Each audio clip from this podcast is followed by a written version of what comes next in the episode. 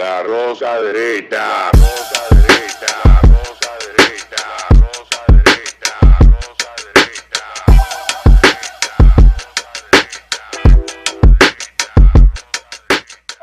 Este programa contiene tres personajes únicos y vulgares. Sus opiniones son totalmente individuales y ofensivas y debido a su contenido todos lo deben ver. Bienvenidos a La Rosca Derecha, yo soy Noelia Hassim, este es nuestro canal, suscríbanse, Falla Media, y hoy estoy aquí de invitada de mi amigo Alberto Que y tú estás vecino, eh, en, en un programa en las mañanas, eh, ¿cómo es que se llama? Estrellas de la opinión. pero tú quieres que yo, yo me paro aquí, nos matamos los dos. ¿Por qué? ¿Cómo que se te va a olvidar? ¿Tú eres mi vecino? No, lo que pasa es que yo tengo mucha vaina en la cabeza. Yo soy muy malo para los nombres. No sé si te has fijado que, que- que yo pitoneo cuando voy a decir tu nombre. Yo allá nada más oigo el bum bum bum y comienzo a moverme en la silla. Sí, a mí se me olvida a veces que ustedes están ahí. Adriana vive encima de mí recordándome que ustedes están ahí al lado cuando subo la música. En el caso de, de tuya también estás en, en, en otro podcast con otras compañeras. Una amiga brillante tienes ahí también. Eh, Todas son brillantes. Sí, todas son brillantes, pero de con la que más amistad tengo es, aparte de Loren, es con Laura. Sí. Con Laurita, que es bastante inteligente. Y también está Annie Burgos, Annie que Burgos. es la... Toda una revolucionaria de la red. Eh, se llama a, a la derecha. A la derecha. A la derecha. ¿Qué le ha pasado a la derecha? que Ha ganado tanto espacio últimamente. ¿Este es un país de mucha derecha o es que ustedes los de derecha se dieron cuenta que estaban perdiendo espacio? Mira, tú sabes que yo creo que, que como están las cosas ideológicamente hablando, ha, ha- ha sido necesario que la derecha se movilice. ¿A ustedes lo arrinconaron tanto que han tenido que Sí. reaccionar? Y mira, yo no me, yo no me quiero em, eh, como encerrar en la calificación de derecha. De derecha a izquierda. y, ajá, y- e izquierda, porque hay muchas cosas que muchas de las personas de derecha me dicen, no, tú no eres conservadora, tú no eres de derecha, porque quizás yo... Yo ubico a los conservadores. Si yo hago un espectro ideológico, que es como, como aprendí a hacerlo viendo algunos teóricos plantearlo, me parece interesante. Tengo un amigo que no lo comparte, pero él hace. Este, este teórico que yo estoy hablando es un norteamericano que él hace esta. Es como si fuera una especie de. de como un termómetro.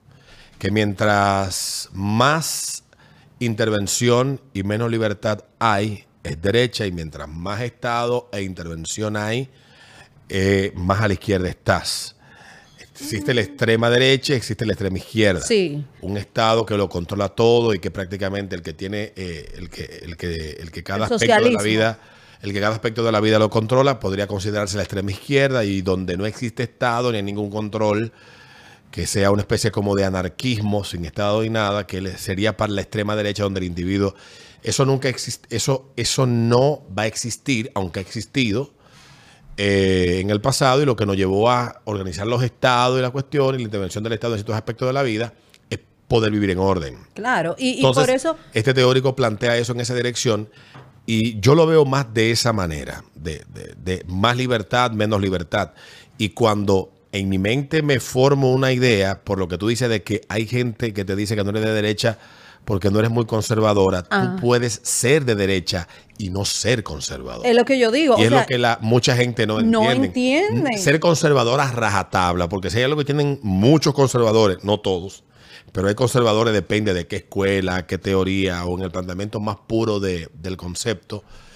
Eh, hay cons- que comparten las mismas posiciones frente a temas de, la, de manera similar Claro. que lo que ellos critican. Son tan interventores, intervienen tanto como los de izquierda en la vida, las decisiones y aspectos muy particulares del individuo y a veces no le agrada que tú se lo digas. Hacen la misma cultura de cancelación. Y La- por eso... la- exactamente. y por eso Está, está pasando algo muy particular con Agustín Laje ahora en México, que él emitió una crítica del Papa comunista Francisco.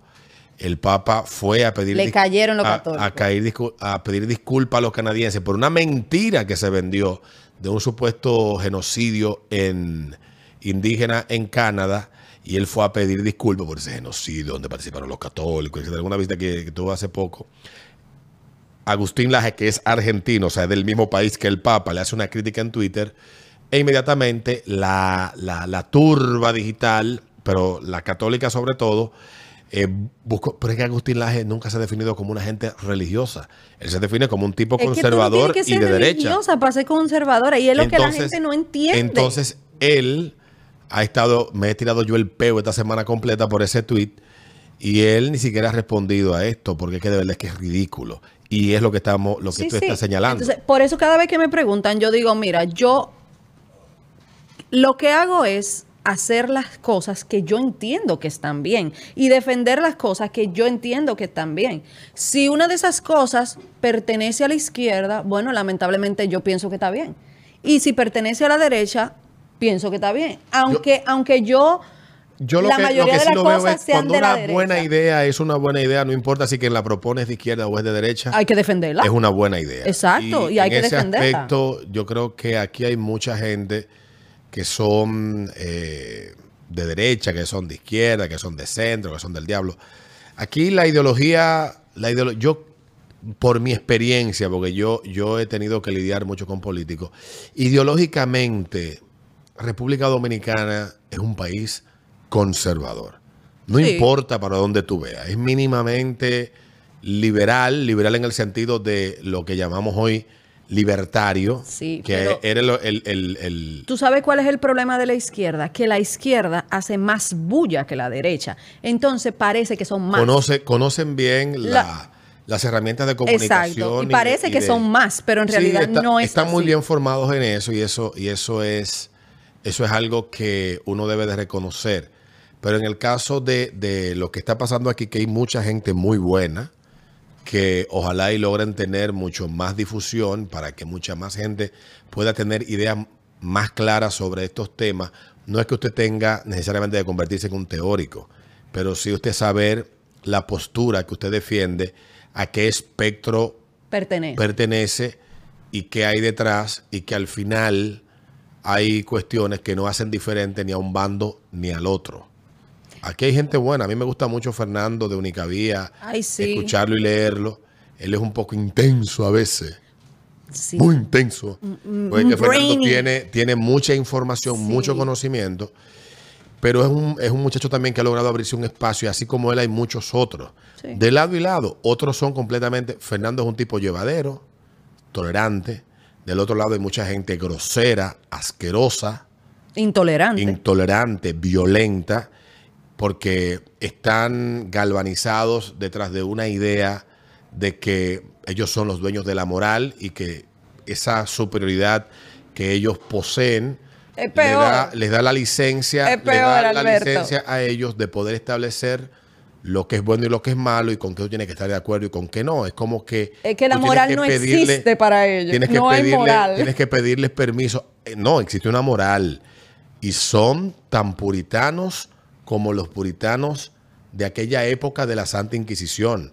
Y se comportan de la misma manera. Son salvajes, son intolerantes, son gente violenta que instiga el odio. Yo te lo digo y no me lo digo porque me lo invento. Te lo digo porque lo vivo. Entonces, es bueno siempre señalarse. Y no ser amable. Siempre hay que responderle con toda la ser lo más caótico posible en la respuesta. No sean amables con los intolerantes. No se lleven de la, de la, de la paradoja de, de Poppels, porque todavía nadie la ha entendido. La gente habla de ella, pero no se ha sentado a analizarla y a entenderla. Que habla Poppels al final de lo que plantea en un libro bastante amplio, pero que es, es la premisa principal de la intolerancia hacia los intolerantes. Y la intolerancia de la que él habla, yo creo que poca gente la ha podido comprender. Y en el caso de, de, de la derecha o de la izquierda, yo creo que hay algo en lo que estamos de acuerdo. Yo soy una gente que quiero vivir como me dé la gana y que nadie me joda. O sea, vivir mi vida, yo como me dé la gana, o sea, como me dé mi maldita gana. Claro, y es lo que, nadie yo trato de, es lo que yo trato Y, de y hacer. que tú vivas como tú vivas, que Claro. nadie te joda. O sea, al final vivimos en una sociedad que tiene reglas, que tiene, que tiene leyes, las leyes y las reglas que hemos acordado, porque el individuo debe de ser, debe de, lo primero que debe de defender es la libertad del otro, si eres un liberal, es, después de defender la tuya, es entender que defendiendo la tuya estás defendiendo la del otro, es que de la forma que se garantizan las libertades y los derechos del otro es a través de las reglas que hemos acordado para que esas transgresiones no se den.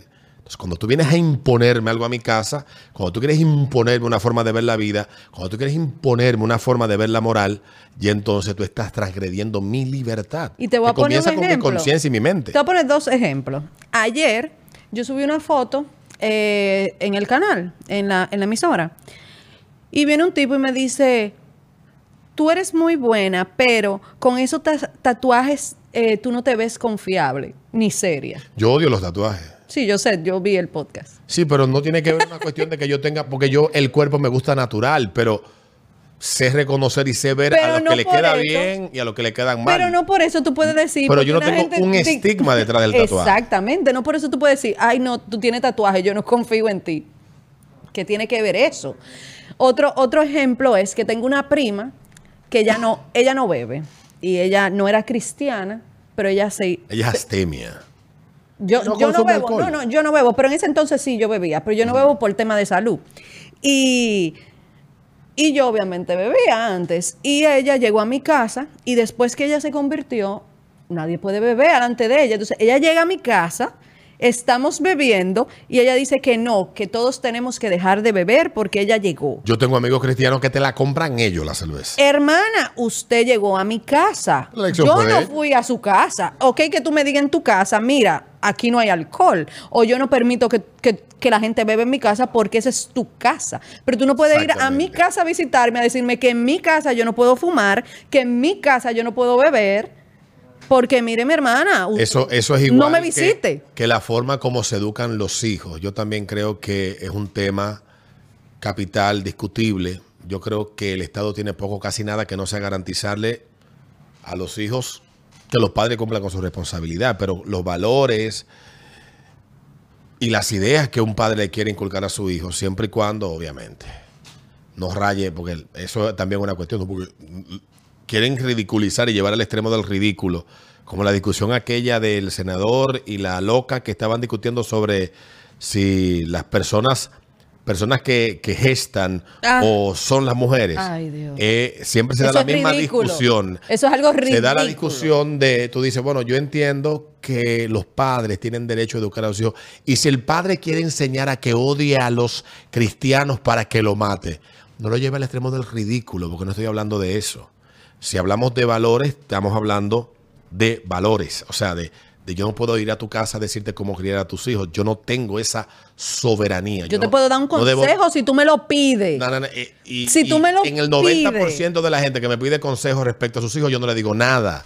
Porque para tú poder hacer un juicio o una crítica de algo, debes de conocerlo. Yo no puedo decir, haz tal cosa con tu hijo. Muchacho No, del diablo que- que yo nada más lo he saludado. Y no, y que cada padre sabe cómo maneja a sus hijos. Todos Totalmente. los hijos son diferentes. Tú- tú- mi hijo Pero- grande no es para nada igual, al, pequeño. Son, dos cosas diferentes. Entonces, con el tema de eso que es un tema que también está discutiendo aquí, de que de cómo criar a los hijos, de, de qué tan provechoso es, yo creo que aquí nos estamos perdiendo en las, en las ramas de, este fenómeno, porque si bien es cierto que la sociedad ha avanzado y va por una dirección, el mundo completo y la sociedad en cierto sentido ha avanzado, hay cuestiones que mucha gente dentro de la sociedad, por la razón que sea, por ese conservadurismo rampante que, que manifiesta la inmensa mayoría, porque si tú te pones a ver, y esta es la verdad, te pones a ver a los progres, que se hacen llamar progre o que se hacen llamar de idea de izquierda, son tan conservadores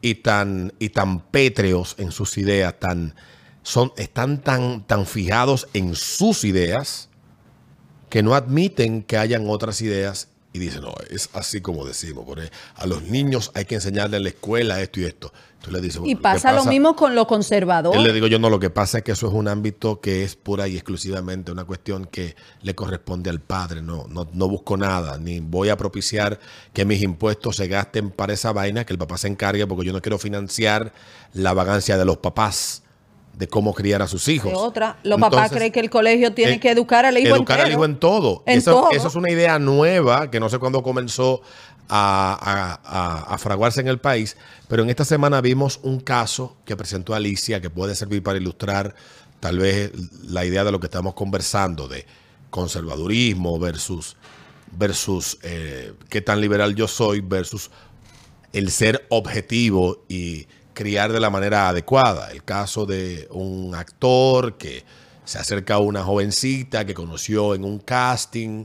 Esto lo presenta Alicia Ortega como un caso de denuncia. Esta señora es española, reside acá, vino con su hija, coincidieron en marzo en este casting, en mayo, él empieza a escribirle a ella, le escribe para que la llame, que la llame urgente, y le A- a empieza... la- a- en la noche, a las 10 de la, noche, a una 9, niña 10 de la 14. noche. Sí, a una, niña de 14 una años. muchacha de 14 años que, según me cuentan, quienes la conocen, es una jovencita impresionantemente hermosa. Su madre también es una mujer impresionantemente bella, porque conozco gente que le conoce. Y, se da esta situación, pero que hay una, hay una cuestión, que es como ella fue criada una relación con su madre, 14 años, una madre que viene de otra cultura, que ve la crianza y la comunicación de sus hijos de manera distinta, y esta niña, producto de la formación que tiene y tal vez del entorno cultural del que viene, que también es importante tomar- tomarlo en cuenta, entiende de que aquí hay algo raro. Con 14 años ya tú no eres un imbécil.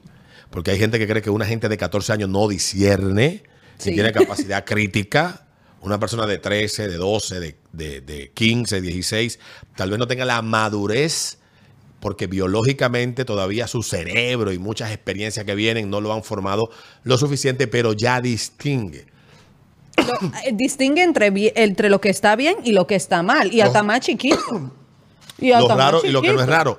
¿Y qué puede llevar a que eso, a que de lo que estemos hablando sea un ejemplo que puede servir para dar una idea de lo que estamos conversando? De que, si bien es cierto, vi mucha gente señalar, el Estado debe desde la escuela enseñar a los niños eso. No, eso es mentira. No es el Estado el que tiene que enseñar a eso a los niños. Obviamente, en la escuela debe de y recuerdo que desde pequeño a nosotros nos enseñaban que cuando un extraño se te acercara, que tuvieras cuidado, etcétera. En la década de los 80, lo que crecimos en esa década que íbamos a la escuela, Yo no crecí habían muchos secuestros y desapariciones de niños aquí en el país y a uno lo mandaban 5, 10 cuadras a una escuela solo con 7, 8 años y a ti en la escuela, si eres un extraño, no permita, no aceptes nada de un extraño. Esas cosas te enseñaban en la escuela y no está mal. No. Y yo estoy de acuerdo. Y, hacerlos conscientes de todos los peligros. Pero la responsabilidad de que sepan discernir de una manera adecuada en situaciones que pueden ser peligrosas es exclusiva y soberanamente, mayoritariamente llamemos. No estoy diciendo que no pueda y no se deba, pero la conciencia de quien debe de guiar a su hijo para que estén los canales abiertos para cuando estas cosas pasen comunicarlo de manera oportuna son los padres y ahí donde esa madre hace la diferencia, donde este caso hace la diferencia. Una persona que insiste con la promesa de que te tenga un papel, de que el diablo ven para mi oficina en la Nacaona A las 9 11 de, de la, la- noche, no, a las tú 11. sabes que el guion que le iba a enseñar era de 10 pulgadas con dos bolas. Tan grande. Digo yo, no sé, asumo. No sé, no, pero no, no me pero parece. posiblemente el guion era un papiro. no, me pa- no me parece que sea tan grande. Entonces la jovencita tuvo la astucia y tenía, y tenía la experiencia de, es raro que una gente adulta me llame a esta hora, me diga a mí. O sea, cuando yo no sé si a las personas le pasó, yo lo vi el video en, en YouTube. Yo también lo vi. El, No, el- yo te voy el a decir lo que me pasó a mí el martes también. Me- lo que me pasó a mí era que cuando empezaron a poner los audios de la llamada, yo sentía vergüenza ajena y tenía que pausarlo. La indignación que genera lo que está pasando, obviamente, pero yo sentía vergüenza ajena porque es una persona de 34 años, 20 años le lleva. le lleva 20 años a esta muchacha y esta tipa tiene más control de la conversación Que él. que él. Él parecía, yo creo que fue un tipo, de verdad, ese tipo es un tigre que nunca maduró en su vida. Es un tigre, yo, yo, yo escuchaba un carajito de 13 años dándole muela a una, a una contemporánea. Sí. O Pero sea, que era lo sabes- que yo escuchaba, porque era ridículo, era estúpido, era como cuando tú le decías, sí, pero ven para mi casa, que yo Ajá. tengo Netflix para que veas esa serie aquí conmigo. Tú sabes cuál es Pero el que Netflix tú que, tú le sabes quieres que, que este tipo de, de Tú hombres- sabes bien, pero en este caso, Este tipo de hombre, Alberto, eh, que si se pudiera llamar depredador, eh, porque Puede ser una, eso puede ser señal de una conducta De- que, que puede venir Sí. ya del pasado. Es porque no, no sabemos de casos de casos anteriores, pero, Pero- quizás salgan a la luz ahora con esta con esta estaba denuncia. haciendo uso de una serie de herramientas y de una serie de, de- de una técnica o una táctica que tal vez en su mente, yo tal vez así analizando, yo me gusta leer mucho de los perfiles psicológicos de los individuos, veo muchos videos en YouTube sobre esto. eh, hay una serie en, en Netflix, Es que no es todavía está, se llama Criminal, Criminal Mindhunter, se llama la serie. Es que es un estúpido. Mindhunter es una serie muy buena y te permite a ti poder, eh, esta unidad del FBI que se creó con el fin de identificar los perfiles, eh, los perfiles psicológicos de los asesinos en serie a partir de la metodología que utilizaban. Entonces, cuando tú tienes éxito haciendo algo, tú repites. El, Claro. el- es lo que señalan algunos, algunos expertos. Tú tiendes a repetir lo que ya te dio éxito. ¿Qué pasa? Que el psicópata tiende a pensar que es más inteligente que todo el mundo. Ya son gente brillante. Eh, más inteligente que todo el mundo. Se confía mucho. Son brillantes, pero no tienen, no tienen ese tipo de, de Se inteligencia. confía mucho de, de que ellos. ellos. están por encima Y no del tienen promedio. tacto, no tienen tacto. Y entonces en una la macan y dejan un rastro de Como pasó. Como pasó y entonces explota el peo. Y entonces esto genera un, un debate porque yo le decía a alguien, está bien que usted diga que el Estado debería de educarlo, pero el Estado a esa madre y a esa jovencita le falló porque ella pone una denuncia en mayo y no es sino hasta que se publica el trabajo periodístico hecho por Alicia Ortega y su equipo de SIN que el Ministerio Público sale y da una declaración, sí, que vamos a investigar ahora. Uno se pregunta si es por el vínculo familiar que tiene esta persona con familias de poder aquí en el país o es sencillamente porque nuestro Ministerio Público y esa unidad que se encarga de estos temas está abrumada y desbordada por ellos. Pero ciertamente estamos viendo una persona que al parecer, y según estuve leyendo, eh, tiene un comportamiento que ha sido problemático a lo largo de toda su vida. Sí, y, y mira, te voy a responder algo que es lo que yo entiendo que ha pasado con el tema de que los padres quieren que las escuelas eduquen a sus hijos. Y es el tema de el empoderamiento femenino. Antes las madres estaban más en su casa. Las madres llegaban los niños de los Me van a colegios. quemar viva por eso, pero dilo. Sí. A mí no me importa. Ya más veces me van a quemar viva. Eh, las madres estaban en su casa y estaban atentas a las cosas de los hijos. Si el niño llegaba y tenía que hacer una tarea, ok, ¿qué tarea tú tienes? Ponte a hacer la tarea. Después que tú hagas la tarea, tú juegas. Si había una reunión en el colegio, una entrega de nota, la madre tenía tiempo para ir a recoger la nota y hablar con ese profesor. Si había que llevarlo a casa de un amiguito o algo, no lo mandaban en un Uber, Ahora sí lo hacen. La madre llevaba a ese niño a la casa de su amiguito, conocía a la mamá, pero ahora no. La, la madre ahora, muchas no saben quiénes son los profesores de su hijo, no saben quiénes son los amigos de su hijo, no saben nada de la vida de su hijo. Entonces se han apartado por conseguir lo que se entiende como el verdadero empoderamiento femenino actual, porque antes era, tú eras una mujer realizada, antes cuando tú tenías un esposo, una familia estable, eh, eh, unos hijos felices, te encargabas de tu casa, ahora no. Ahora eso no es suficiente. Ahora se vende la idea que para tú poder ser una mujer realizada, tú tienes que trabajar y, y- y ser la mejor en tu trabajo.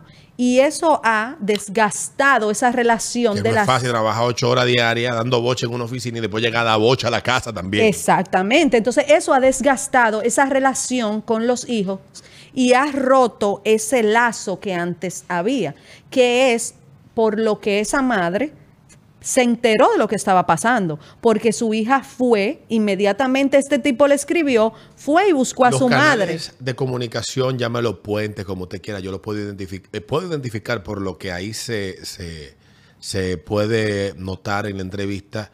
En esa relación madre-hija estaban lo suficientemente, estaban bien abiertos los canales y lo suficientemente bien conectados los puentes. Entonces, eso es lo que hace la diferencia. Exactamente. Hay padres que su relación creen, y esto puede ser posible que funcione, pero obviamente en la familia, y eso lo dicen también quienes, quienes son an- a- analistas de, este- de estos fenómenos, dicen en las familias es como cualquier otro sistema. Hay una jerarquía, hay una estructura. El padre tiene una responsabilidad junto a la madre y los hijos tienen un rol y una función y una responsabilidad frente a sus padres dentro de la familia y eso tiene que tratar de que funcione de la mejor manera. No es perfecto, no todo va a funcionar de la misma manera en todos los casos de la misma manera, pero sí es importante que los, los canales de comunicación estén lo suficientemente abiertos como para cuando pase algo que tú has educado a tu hijo para que es algo irregular, que no debe de pasar, él tenga la confianza de decírtelo. Porque ¿qué sucede? Que en la mayoría de casos que vemos, y eso siempre, y eso lo señalan las estadísticas, de casos que vemos de este tipo, cuando hay, cuando la diferencia la hace esa relación de comunicación entre el padre, el hijo, la madre eh, e hijo e hijas, cuando eso existe y este fenómeno viene a darse, la alarma se da desde la... Mira, me está escribiendo un tigre y me está diciendo que nos vamos a ver ahorita en Plaza Central. Tú ves una vaina como rara y tú como padre te pone alerta. Claro. Yo conozco, conozco muchos casos similares y no es el único y ojalá que la mayoría de la, de la gente entienda que debe de hacer conciencia con esto porque hay un mundo ahí afuera lleno de amenazas, lleno de peligro y dejar de pensar que el mundo somos todos gente buena y que queremos lo mejor para cada O que a mi hijo no le va a pasar, o que a mi hijo no le va a pasar porque, porque, porque no se junta con Porque gente de la calle es que y el yo, y yo sé con quién es que se el junta. mundo está expuesto. Te voy a poner un ejemplo de un caso que vi yo exactamente esta semana. Lo vi el domingo cuando estaba, estaba en mi casa viendo videos. Se llama, eh, el canal se llama Historias de- del Crimen o el- una vaina así se llama el canal. El caso es que es algo así como estilo eh, Investigation Discovery. Es el caso de esta jovencita de unos 14 años que conoce, vive en un estado rural de Estados Unidos. Con, en su casa no había, no había señal celular en esos años, hablo de principios de los 2000, 2002, 2003.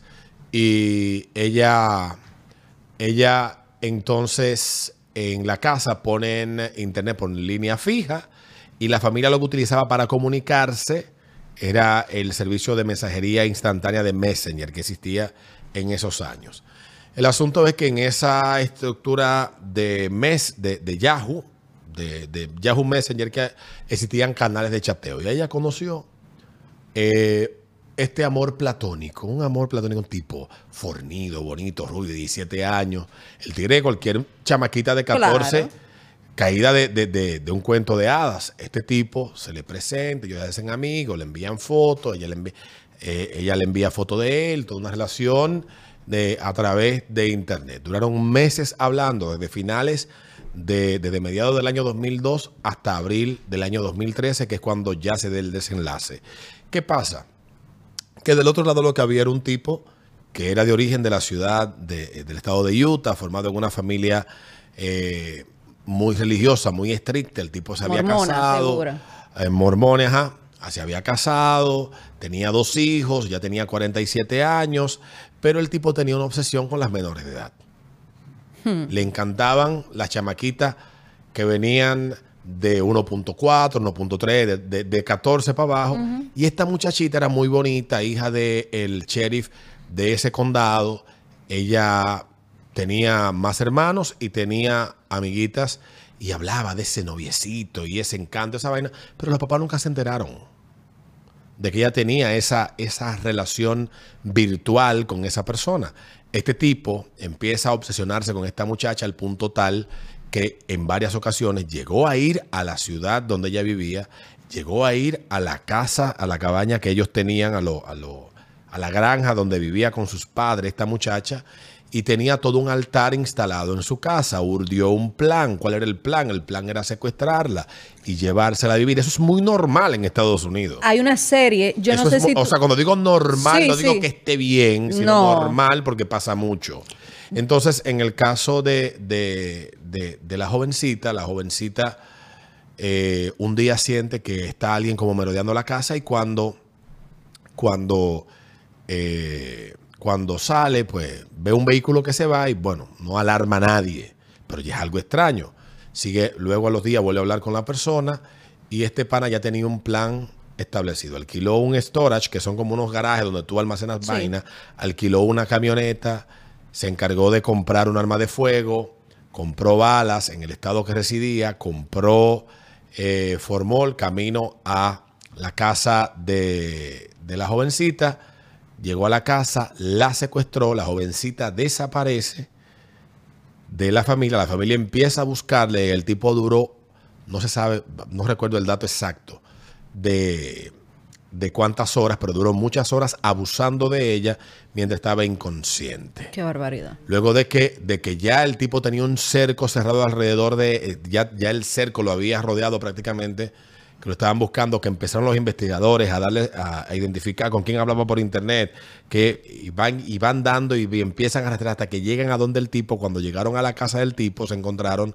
con el tipo tenía un altar con fotos de la muchacha, de su familia, con cuestiones que ella le compartía de su vida personal a este pana, que ella creía que era este muchacho, que se trataba, sí, las imágenes eran reales, pero era un muchacho de 16 años que era campeón de surf de California y el tipo lo que hizo fue robarse la identidad y hacerse pasar por esa persona en internet mientras él tenía 47, ya tenía 14 años, la secuestró, la violó en el storage donde él se metió el vehículo, le dio tres tiros en la cabeza y luego él se pegó un tiro en la cabeza.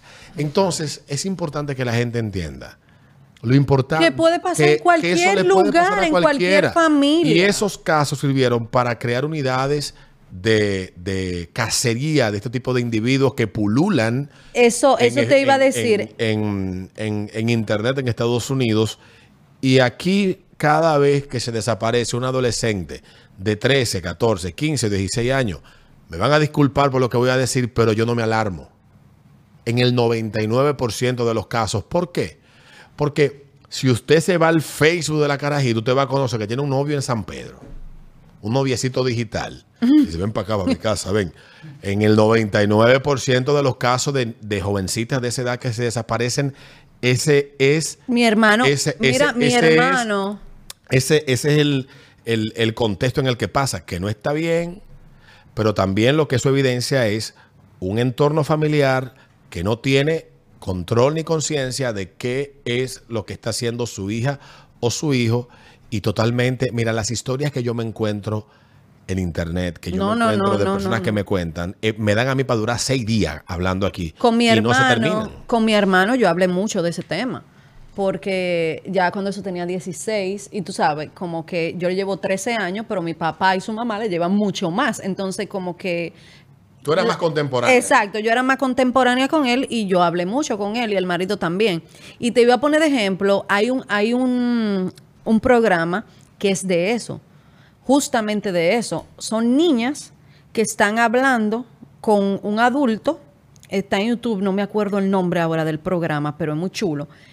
Y se citan en la casa y cuando el tipo llega, Pre- está la policía ahí. Preso. Y preso. Y para la preso. cárcel Preso. para la cárcel. Yo porque no me acuerdo cómo se llama el programa, Ellos pero, conocen pero, el amor de su vida, sí.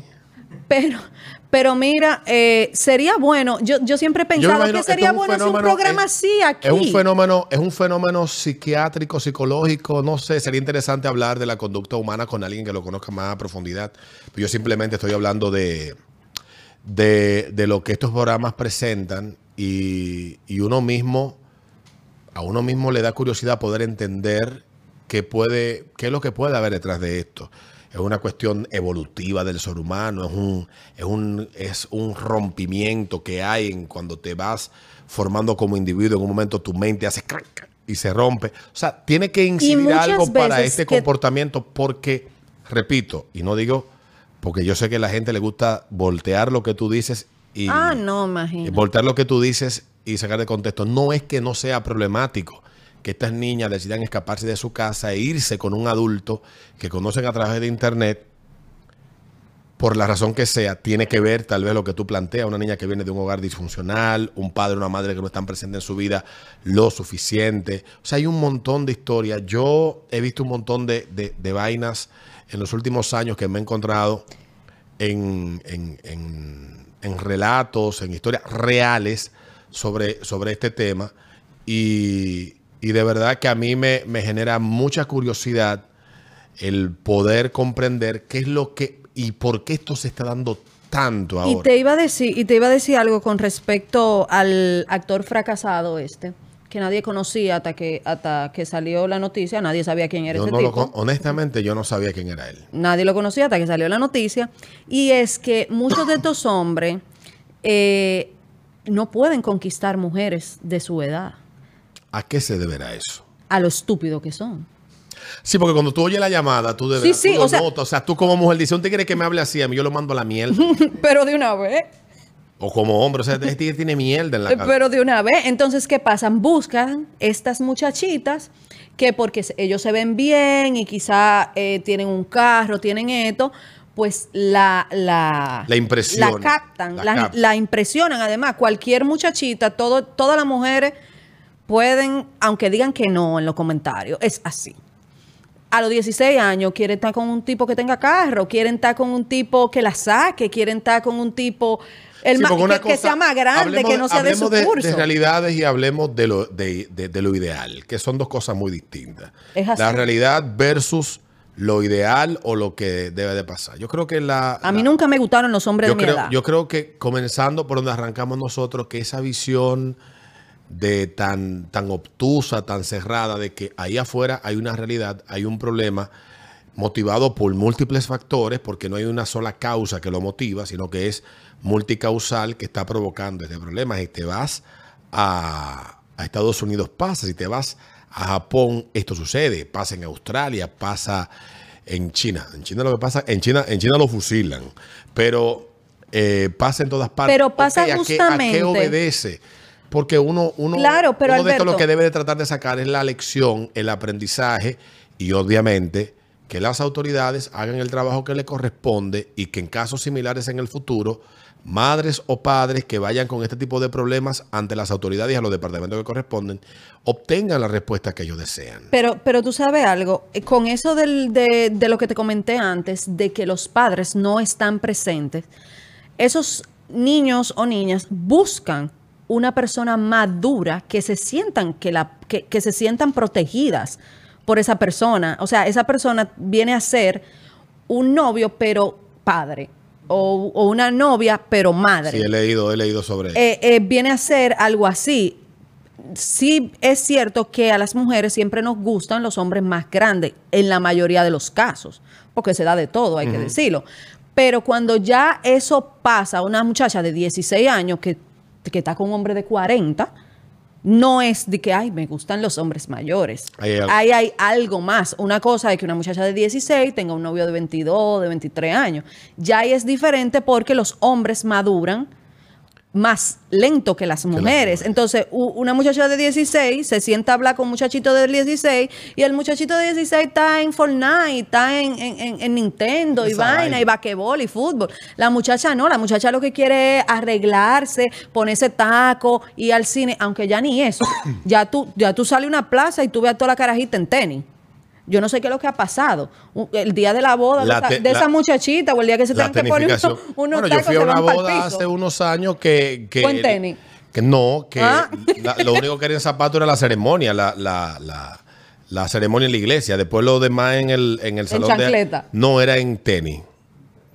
Y yo lo agradezco porque los zapatos que yo tengo para ir a bodas, con el que ya llevo un arsenal, un historial de como siete divorcios, ese zapato ha visto tantas bodas y divorcios como, como tal vez ningún bufete de abogados. Si se van a casar y, Y- van a invitar a Alberto, No me inviten. cómprenle unos No zapatos. me inviten. Que no vaya con esos Ya zapatos. concluyendo, Noelia, eh, yo creo que comenzamos hablando de, de las ideas de derecha, del conservadurismo, y terminamos con todo esto y de que tal vez como nuestras ideas o concepción que podemos tener de, de cómo de cómo vemos el, mundo nos hace perder de vista muchas cosas que en el momento son importantes. Tal vez hay gente que no está tan enfocada de sin esto, si esto es de derecha o esto es de izquierda, sino esto es lo correcto o esto es incorrecto. Tal vez pueden darse cuenta más fácil de la dirección que llevan en su vida y posiblemente en el caso de esta mujer, de esta, eh, me iba a escapar el nombre, eh, de esta actriz española que reside en República Dominicana, eh, es lo que ha hecho la diferencia y debe de ser el caso de ella y el caso de su hija, independientemente del rumbo que esto tome en la justicia, un caso que sirva de ejemplo y que sirva, sirva de análisis y de, estudio. y una llamada de atención, De a, atención esos, de- a esos padres y a esas madres que no tienen esa cercanía con sus hijos, fomenten ese lazo, foméntenlo, porque a la hora de que su hijo le ofrezcan, en este, en este caso específico fue que el tipo obviamente no era para enseñarle ningún guion, Sí, pero 11 de- después le ofrecen date ese Ajá. tabaco, huélete esa línea, Exacto. métete en esa orgía, Eh, eso, eso se cae de la mata. Pero muchas veces. ayúdame a tirar este saco ahí en el baúl y tú no sabes lo que hay. Hay casos ya similares Claro. a esto que hemos visto en el pasado Pero esos muchachos. de muchachos que han sido inducidos a participar en cuestiones atroces porque sus padres no lo han educado. y no porque tuvieron- quieren pertenecer al grupo. o quieren pertenecer y, y- y ahí hay una debilidad y una falla que independientemente de que los padres no son responsables de las decisiones, no son culpables de las, de las decisiones equivocadas que tomen sus hijos más adelante, pero sí hay una responsabilidad que usted no puede echar a un lado. Claro, usted lo tiene que educar. Que usted posiblemente, es como dijo, dijo, dijo alguien, alguien que me contó, tiene sesenta y pico y su papá tiene como ochenta y pico y pasó una situación y el papá cogió para la casa con él a resolver el problema. Dice, no, que en esta casa todavía yo estoy vivo y yo sigo siendo parte de la solución a los problemas porque tú sigues siendo mi hijo. Es que tú no dejas de ser mi hijo porque ya tú tengas 60 años. Es que tú vas a dejar de ser mi hijo, el que me preocupe, el día que yo me muera y que tú Claro. me entierres. Y esa historia le he oído repetirse en más de una ocasión de padres que actúan de la misma manera. Te damos las gracias, Noelia. Gracias a ustedes por invitarme. Nos Mi vemos. vecino. Nos vemos en la próxima entrega de la rosca derecha, ya aquí con Taz en, la, en el estudio. Y esperamos que traiga chocolate, porque aquí hay que traer dulce cuando usted viaja. La rosa derecha.